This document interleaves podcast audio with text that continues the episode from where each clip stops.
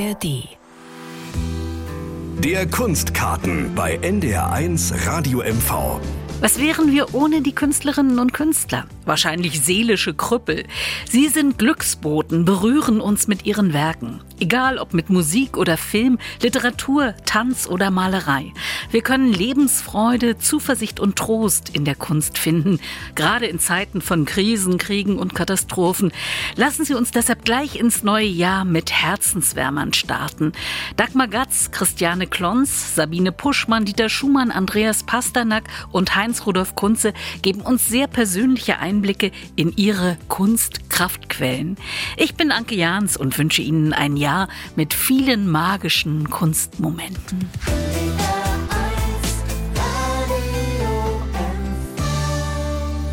Künstler können uns anstecken mit Lebensfreude. Und wir vom Team des Kunstkartens von NDR1 Radio MV lieben unter anderem auch deshalb unsere Arbeit so sehr. Und einer, der viel Frohsinn verbreitet im Land, das ist der Rostocker Saxophonist und Entertainer Andreas Pasternak.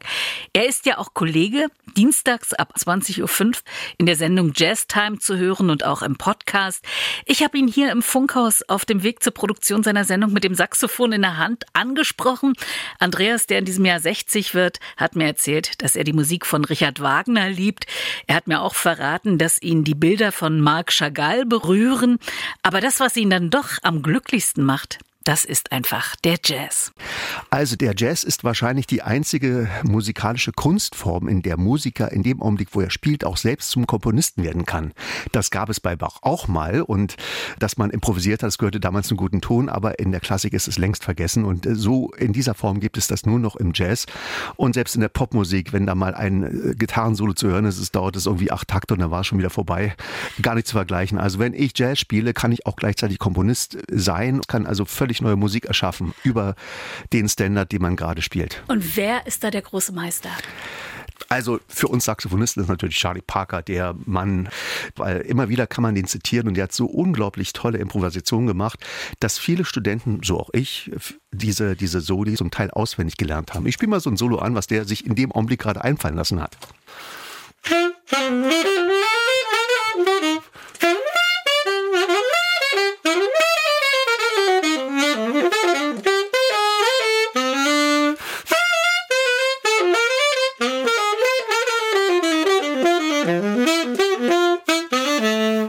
Und jetzt kommt so eine berühmte Korkenzieher-Phrase. Ich hoffe, dass ich die hinkriege. Das hat ja. Charlie Parker nur so, ich versuch's mal.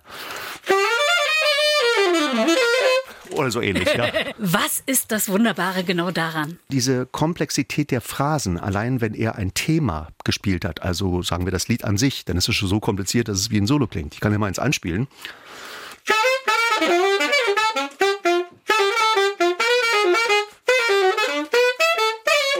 Und so weiter. ja, es ist einfach komplex, unglaublich. Ganz schnell, aber trotzdem präzise, oder? Total. Also für einen Außenstehenden hört sich das erstmal wie Gedudel an. Aber hört man das langsam, weil die meisten Menschen können gar nicht so schnell hören, dann hört es sich wirklich an da da da di go du ba di du da di du di dort. Aber schnell gespielt, denkt man alles klar, was spielt denn der für Quatsch? Aber das ist schon wirklich alles einfach nur zehnmal so schnell gedacht, wie ein normaler Mensch hören kann. Und was macht es mit dir, wenn du Charlie Parker hörst? Also der hat auch nicht nur so intellektuelles Zeug in seiner Musik, was natürlich den Geist bewegt, sondern es ist eben auch unglaublich voller Blue Notes Blues, also diese ursprüngliche Gefühl, was jedem Musiker gefällt. Also dieses hier.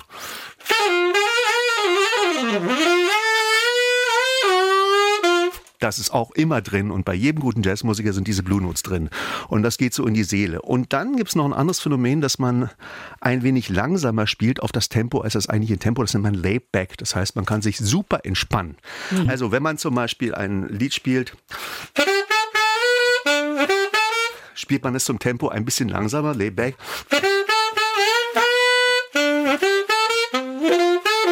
Und das ist so tierisch entspannt, wenn man sich zurücklehnt und sich fallen lässt. Das gibt es in der Klassik so nicht. Das ist da, da, da, da, da, da, genau auf das Tempo und im Jazz eben da, da, da, da. Und das macht frei im Kopf oder was ja. macht es? Ja, das ganze Körpergefühl, deswegen kann man ja auch so wundervoll nach äh, Popmusik und Jazz tanzen. Einfach dieses etwas langsamer bewegen als das eigentliche Tempo, relaxed, entspannen, immer cool und yeah. Yeah, Andreas Pasternak über die Kunst von Charlie Parker. Auch weil die Spielweise von Charlie Parker frei wie der Flug eines Vogels wirkte, war sein Spitzname Bird. Lebensfreude pur, jetzt im Kunstkarten von NDR1 Radio MV mit dem Andreas Pasternak Trio. Diesmal spielt er übrigens nicht Saxophon, sondern Klarinette und er singt natürlich auch. In Zeiten großer Krisen und Katastrophen ist Kunst quasi ein Lebenselixier. Sie lässt uns Kraft tanken. Wir aus der Kulturredaktion von NDR1 Radio MV haben seit Corona damit begonnen, Künstlerinnen und Künstler zu befragen, was ihnen Hoffnung gibt. Und diese Zahlen gehören auch dazu. Es ist eins und gehört sich selbst und ist Zeit und Ewigkeit zugleich und sichtbar und unsichtbar, bleibend im Wandel. Das sind Zeilen der romantischen Dichterin Caroline von Günderode, die die Malerin Sabine Puschmann beseelen. Sabine Puschmann lebt und arbeitet in Wuserin bei Sternberg, hat dort das alte Gutshaus saniert und bietet Kunstworkshops an. Sie arbeitet auch gerne zu literarischen Texten, wie zu diesem kleinen Prosatext von Caroline von Günderode die vor mehr als 240 Jahren geboren wurde und nur 26 Jahre alt geworden ist. Der Text heißt Ein apokalyptisches Fragment.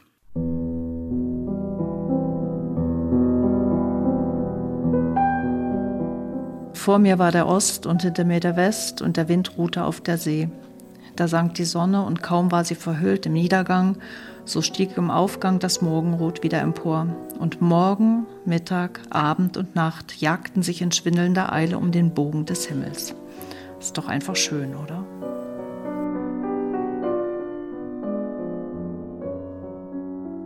Also letztes Jahr, als dieser absolute Lockdown war und ich das Gefühl hatte, nichts geht mehr. Also das, was ich eigentlich gerne machen möchte, ging nicht mehr. Und ich auf den See hier schaute und einfach nur dachte, die Natur, alles geht weiter. Die stört das überhaupt nicht, was gerade passiert. Es ist einfach ein absolut menschliches Ding. Also das ist, äh, wie gehe ich damit um? Also wie, wie gehe ich damit auch geistig um? Weil letztendlich geht alles weiter. Und da bin ich dann eben hinter mir der West und vor mir der Ost.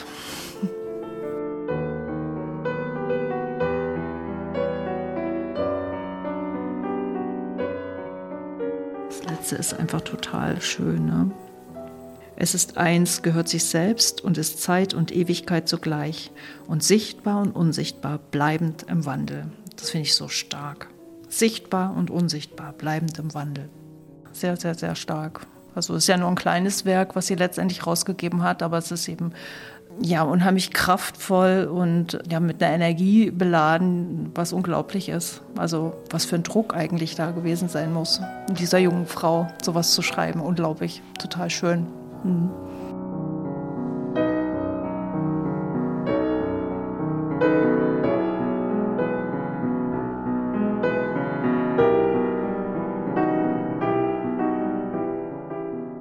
Glaube ja, wenn man den ganzen Text anschaut, ist das ja nicht eine Apokalypse, die sie beschreibt, sondern es ist ja was ganz anderes. Also das ist vielleicht auch so eine Irritation, also dass man darüber nachdenken kann. Es ist das Gefühl, was darüber kommt. Und da fühle ich mich sehr zu Hause. Das ist nicht die Apokalypse, also das ist nicht das, was, was schrecklich ist, sondern das ist das ganze Leben, das ganze Sein in Verbindung zwischen Innerem und Äußerem und ja, ein, das ist ein Seelenzustand, ja, den sie beschreibt. Und das finde ich einfach so unglaublich schön und ich, das ist mir sehr verwandt. Das ist sehr, sehr nah, ich kann das spüren, ich kann das fühlen. Und vielleicht habe ich die Möglichkeit, das umzusetzen in ein Bild. Und das, das finde ich total schön. Es ist eine gedankliche Ruhe und eine Übereinkunft. Also wenn ich jetzt zum Beispiel ein Bild apokalyptisches Fragment nenne, dann ist es ja nicht, es ist keine Illustration des Textes. Ne? Das ist also eine, ein Substrat, was da rauskommt an Gefühl. Und das, was ich dann umsetze in äh, Malerei, in Farbe und was für mich dann wiederum auch eine andere Bedeutung hat. Aber was für mich erstmal ein Ausgangspunkt ist, Gedanken zu transportieren. Also das ist für mich in der Malerei auch ganz wichtig. Also mein erster Katalog, der hieß Gedankenschmuggel. Das heißt also, dass äh, mir das unheimlichen Spaß macht, Gedanken zu schmuggeln. Was dann letztendlich bei dem Betrachter ankommt, ist was ganz anderes. Das ist mir auch relativ wurscht. Aber es, ja, das Substrat von dem, womit ich mich beschäftige, das ist da drin. Und das ist, glaube ich, auch spürbar. Die Malerin Sabine Puschmann aus Woserin bei Sternberg über Caroline von Günderodes Prosatext Ein apokalyptisches Fragment. Was erfüllt die Herzen der Künstler? Wovon zehren sie? Sie hören den Kunstkarten von NDR1 Radio MV mit sehr persönlichen Geschichten und diesen Kunstkarten können Sie auch nachhören überall, wo es Podcasts gibt, zum Beispiel in der ARD Audiothek. Musik kann uns verbinden. Sie ist eine der größten Trost- und Glücksbringerinnen. Und für viele Menschen sind es in besonderer Weise die Kompositionen von Johann Sebastian Bach. Vielleicht ist er der größte Komponist aller Zeiten. Ohne ihn gäbe es heute möglicherweise keinen Jazz, Funk, Hip-Hop, kein Techno oder House. Seine Musik ist quasi die Quintessenz von allem. Er schrieb mindestens 3000 Werke, während er zahlreiche Jobs, einige Ehefrauen und und 20 Kinder unter einen Hut bringen musste. Die Kombination aus technischer Präzision und großen Emotionen, das macht seine Musik so besonders schön. Und Dagmar Gatz, die Präsidentin des Landesmusikrates in Mecklenburg-Vorpommern, könnte sich ein Leben ohne Johann Sebastian Bach gar nicht vorstellen. Die Rostockerin liebt vor allem die Messe aller Messen, seine H-Moll-Messe, ein Gipfelwerk abendländischer Musik.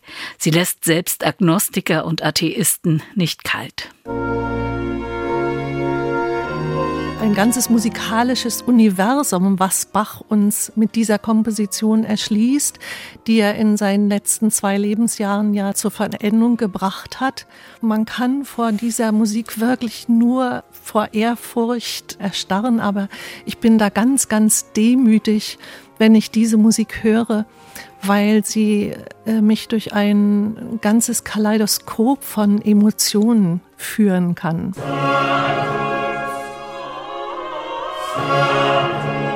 Das erste Mal habe ich es gehört 1976, da war ich Studentin in Weimar und mein Mann, der damals hier in Rostock studierte, hat mich eingeladen zu einem Konzert des Universitätschores und damals wurde hier in Rostock die Hamollmesse aufgeführt. Da habe ich das erste Mal dieses Werk im Konzert gehört und es hat mich so zutiefst beeindruckt. Und ich habe mir dann gewünscht, ach, das möchte ich auch irgendwann gerne mal selbst mitsingen. Und dieser Wunsch hat sich dann ungefähr 16 Jahre später erfüllt. Das war dann 1992. Da wurde vom damaligen Universitätsmusikdirektor das Werk hier in Rostock nochmal aufgeführt. Und ich habe damals im Universitätschor mitgearbeitet, war stellvertretende Dirigentin, habe es mit einstudiert und auch selbst mitgesungen und festgestellt, wenn man dieses Werk selbst mitsingen darf oder mitspielen darf oder auch dirigieren darf, dann ist das nochmal ein ganz, ganz anderer Bereich, der sich da erschließt.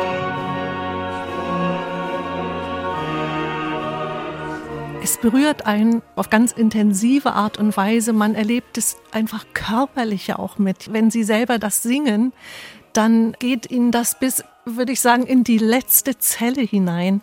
Das sind einfach dann Emotionen vom Allerinnigsten, die dieses Werk hervorruft, bis zum allergrößten Jubel. Man weiß manchmal mit sich selber gar nicht vor lauter Glück wohin. Ich stehe nur immer wieder voller Ehrfurcht und Staunen davor und denke, wie ist es möglich, dass ein Mensch so etwas Wunderbares erschaffen kann?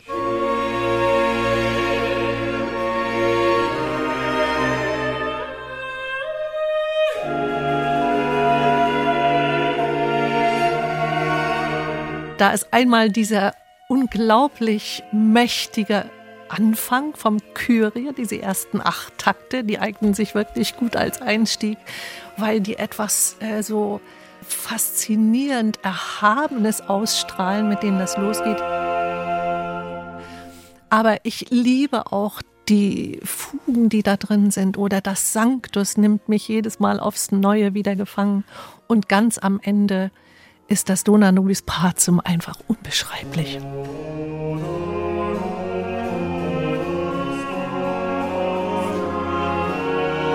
der, der Abschluss vom Credo mit dieser großen Fuge, das ist schon toll.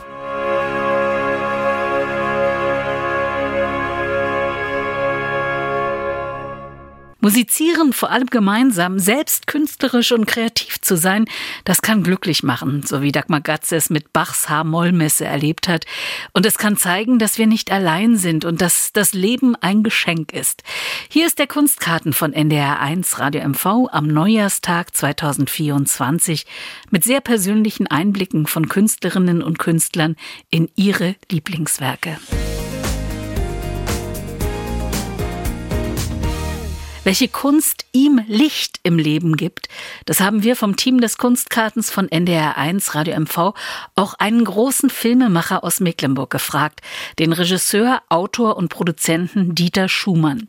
Er hat die Untergrundmusikszene der DDR filmisch dokumentiert, Ende der 80er in dem großartigen Doc-Film Flüstern und Schreien. Er hat vom Sterben der Werft in Wismar erzählt und davon, wie Arbeit Menschen Würde verleiht. Doch was ihm selbst Kraft verleiht, das kommt ganz ohne Bilder aus. Vom Baum des Lebens fällt mir Blatt um Blatt. O taumelbunte Welt, wie machst du satt? Wie machst du satt und müd? Wie machst du trunken? Was heute noch glüht, ist bald versunken. Bald klirrt der Wind über mein braunes Grab. Über das kleine Kind beugt sich die Mutter herab. Ihre Augen will ich wiedersehen. Ihr Blick ist mein Stern. Alles andere mag gehen und verwehen. Alles stirbt, alles stirbt gern. Nur die ewige Mutter bleibt, von der wir kamen. Ihr spielender Finger schreibt in die flüchtige Luft unsere Namen.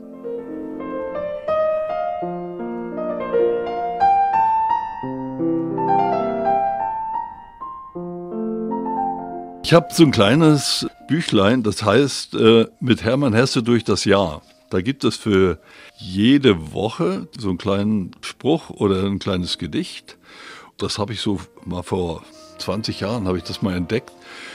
Und das war die Zeit, als ich nämlich diesen Übergang von meiner Funktion als Geschäftsführer des Filmzentrums wieder zum Filmemacher gefunden habe. Und äh, ich musste mich mal wieder orientieren, äh, was bedeutet denn das, äh, auf eigene Beine zu stehen, wieder kreativ zu sein, mich der Poesie zuzuwenden, also meiner Rolle als Filmemacher wieder bewusst zu werden.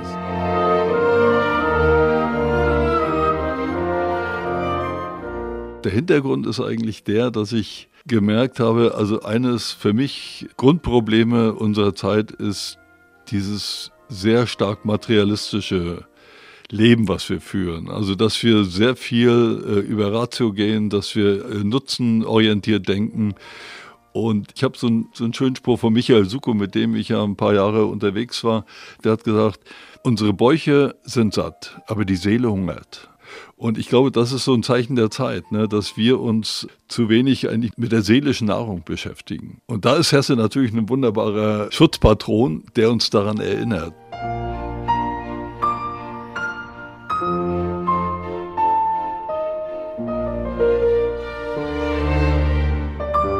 Das Büchlein habe ich dann, also wenn ich resümiere am Abend, und ich brauche dann auch einen guten Gedanken für die Nacht. Dann hole ich das schon raus. Das liegt dann neben dem Bett äh, auf dem Tischchen.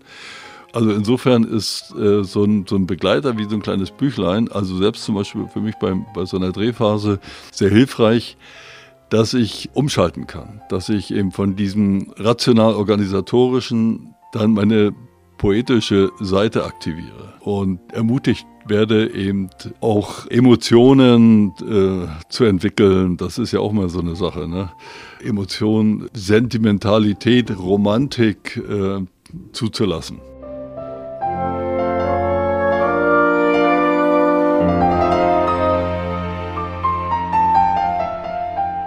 Vom Baum des Lebens fällt mir Blatt um Blatt. O taumelbunte Welt, wie machst du satt? Wie machst du satt und müd? Wie machst du trunken? Was heute noch glüht, ist bald versunken. Bald klirrt der Wind über mein braunes Grab. Über das kleine Kind beugt sich die Mutter herab. Ihre Augen will ich wiedersehen. Ihr Blick ist mein Stern. Alles andere mag gehen und verwehen. Alles stirbt, alles stirbt gern. Nur die ewige Mutter bleibt, von der wir kamen. Ihr spielender Finger schreibt in die flüchtige Luft unsere Namen der Filmemacher Dieter Schumann mit Versen von Hermann Hesse, die ihm Kraftquell für die Seele sind. Ein Büchlein als Lebensbegleiter. Gerade ist übrigens ein wunderbares Buch herausgekommen bei S. Fischer, Worte in finsteren Zeiten. Schriftsteller schreiben über ihre Lieblingskunstwerke, die ihnen Kraft geben. Und egal welche Seite man aufschlägt, man findet immer Inspirierendes, Hoffnunggebendes. Now and Then, ein Song, der viele Beatles-Fans vor zwei Monaten beglückt hat. John Lennon konnte seine Komposition vor seinem Tod im Jahr 1980 nicht beenden. Das Lied wurde 1995 von den übrigen drei Beatles überarbeitet, 2022 von den beiden verbliebenen Mitgliedern Paul McCartney und Ringo Starr fertiggestellt und im letzten November als Single veröffentlicht. Hier ist der Kunstkarten bei NDR1 Radio MV mit Kunst, die Künstler inspiriert. Heinz Rudolf Kunze ist seit mehr als 40 Jahren im Musikgeschäft. Oft kommt er zu Konzerten nach Mecklenburg-Vorpommern und ich habe ihn bei uns im Landesfunkhaus des NDR in Schwerin getroffen und gefragt, wie er das hinbekommt, immer wieder neue Songs zu schreiben. Die Antwort, ohne Kunst anderer wäre er verloren es gibt nicht nur ein äh, Kunstwerk, was soll das sein? Es gibt eigentlich doch in jeder äh, Kunstform für mich so Highlights, die mich sehr erfreuen. Im Film, in der Literatur, in der Malerei, überall. Also ein einziges aus all diesen Sparten, da tue ich mich ein bisschen schwer. Also Und was ist es beim Film? Beim Film ist es für mich 2001 Odyssee im Weltraum von Kubrick.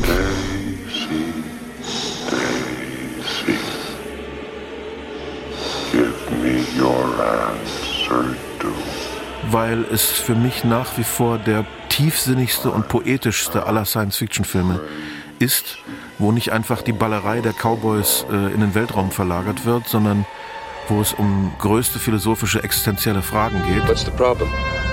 You know well Dieses Schlussbild, als ein Embryo zurück zur Erde schwebt, empfinde ich als eines der tiefsten Filmbilder, die ich je in meinem Leben gesehen habe obwohl ich ihn, glaube ich, schon zehnmal gesehen habe oder zwanzigmal vielleicht sogar den Film, weiß ich nicht, was dieses Ende bedeutet. Und gerade das regt mich so produktiv auf.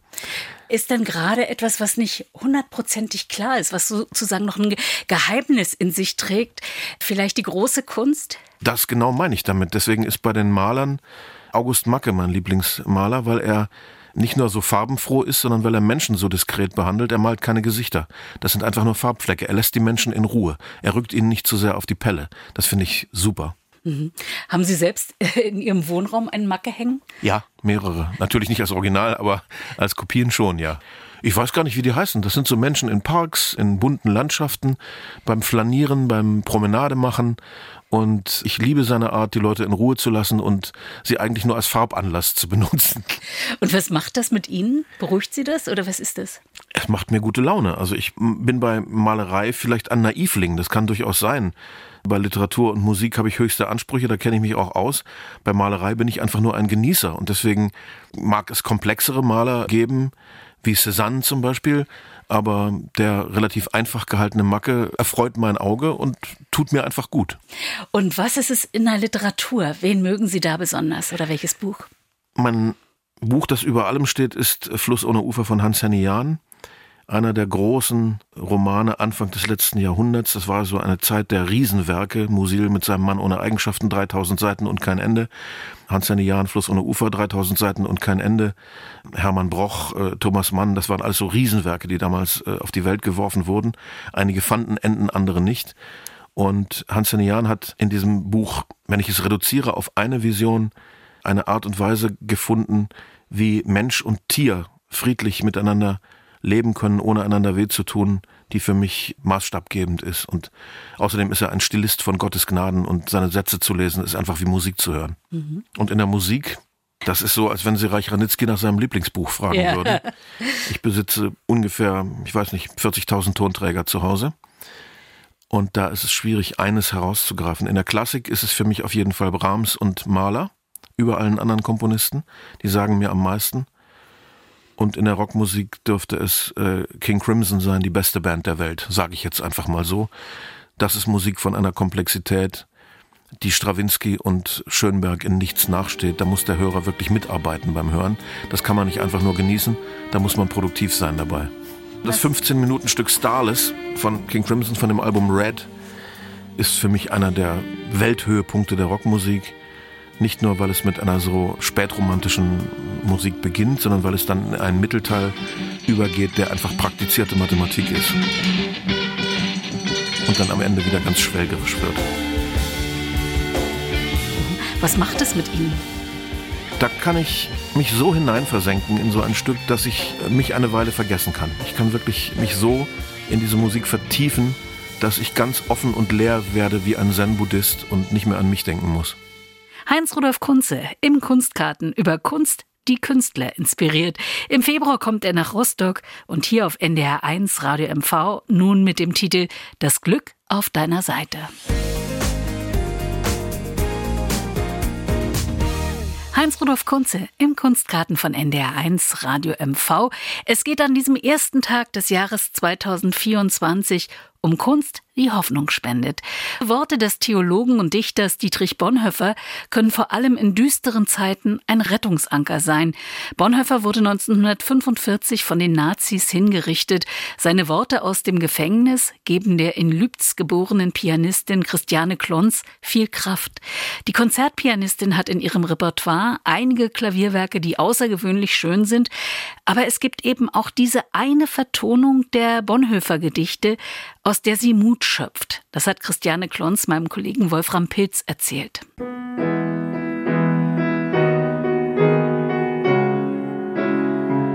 Von guten Mächten treu und still umgeben, behütet und getröstet wunderbar, so will ich diese Tage mit euch leben und mit euch gehen in ein neues Jahr.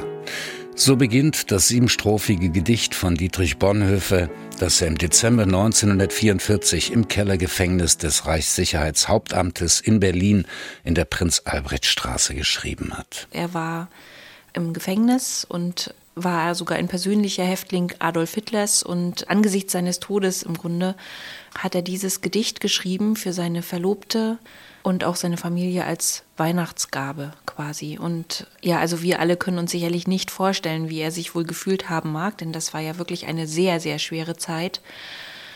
Aber trotzdem finde ich also so erstaunlich, wie er Hoffnung immer auch seinen Angehörigen gegeben hat in einer Lage, die für ihn so schwer war.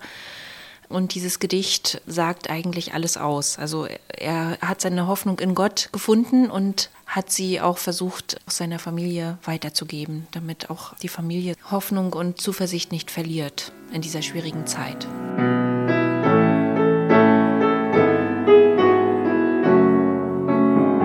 Von guten Mächten treu und still umgeben. Das ist der letzte erhaltene theologische Text Dietrich Bonhoeffers. Der lutherische Theologe war ein herausragender Vertreter der bekennenden Kirche und am deutschen Widerstand gegen den Nationalsozialismus beteiligt. Am 9. April 1945, vier Wochen vor Kriegsende, wurde er auf ausdrücklichen Befehl Adolf Hitlers im KZ Flossenbürg hingerichtet. Für mich, ich bin auch selbst ein gläubiger Mensch, habe ich also mit diesem Gedicht auch noch einmal für mich richtig vor Augen geführt, dass Gott eigentlich bei uns ist, dass äh, Gott uns Hoffnung gibt. Wir müssen schon selbst handeln, aber wir sind nicht allein. Also dieses Gefühl, nicht allein zu sein in schwierigen Situationen, auch wenn man denkt, dass es manchmal gar nichts mehr weitergeht oder auch angesichts des Todes, also auch wenn jemand stirbt von den Angehörigen, dass man doch Hoffnung schöpfen kann, ähm, dass das Leben auch nicht vorbei ist, sondern dass es auch weitergeht und dass Gott uns Kraft gibt. Also und äh, dieses Gedicht äh, sagt das eigentlich alles aus und auch, dass wir füreinander da sein sollen, dass wir auch wenn es vielleicht Unterschiede gibt in Ansichten, dass wir trotzdem aufeinander zugehen sollen und zusammenhalten sollen und ja, zusammenstehen auch. Mehr als 70 Mal ist dieses Gedicht von Dietrich Bonhoeffer inzwischen vertont worden. Christiane Klons gefällt vor allem die Version des Liedermachers und Bildhauers Siegfried Fietz von 1970. Also ich habe mir das Buch von ihm gekauft und ähm, habe es dann daraus gespielt, auch im Gottesdienst. Und die Melodie finde ich auch sehr schön und auch die Melodie berührt die Seele und lässt ja auch die Gedanken wieder etwas in Richtung Zuversicht gehen. Dass es auch den Menschen, die dort im Gottesdienst waren, gut getan hat und einfach für Hoffnung gesorgt hat.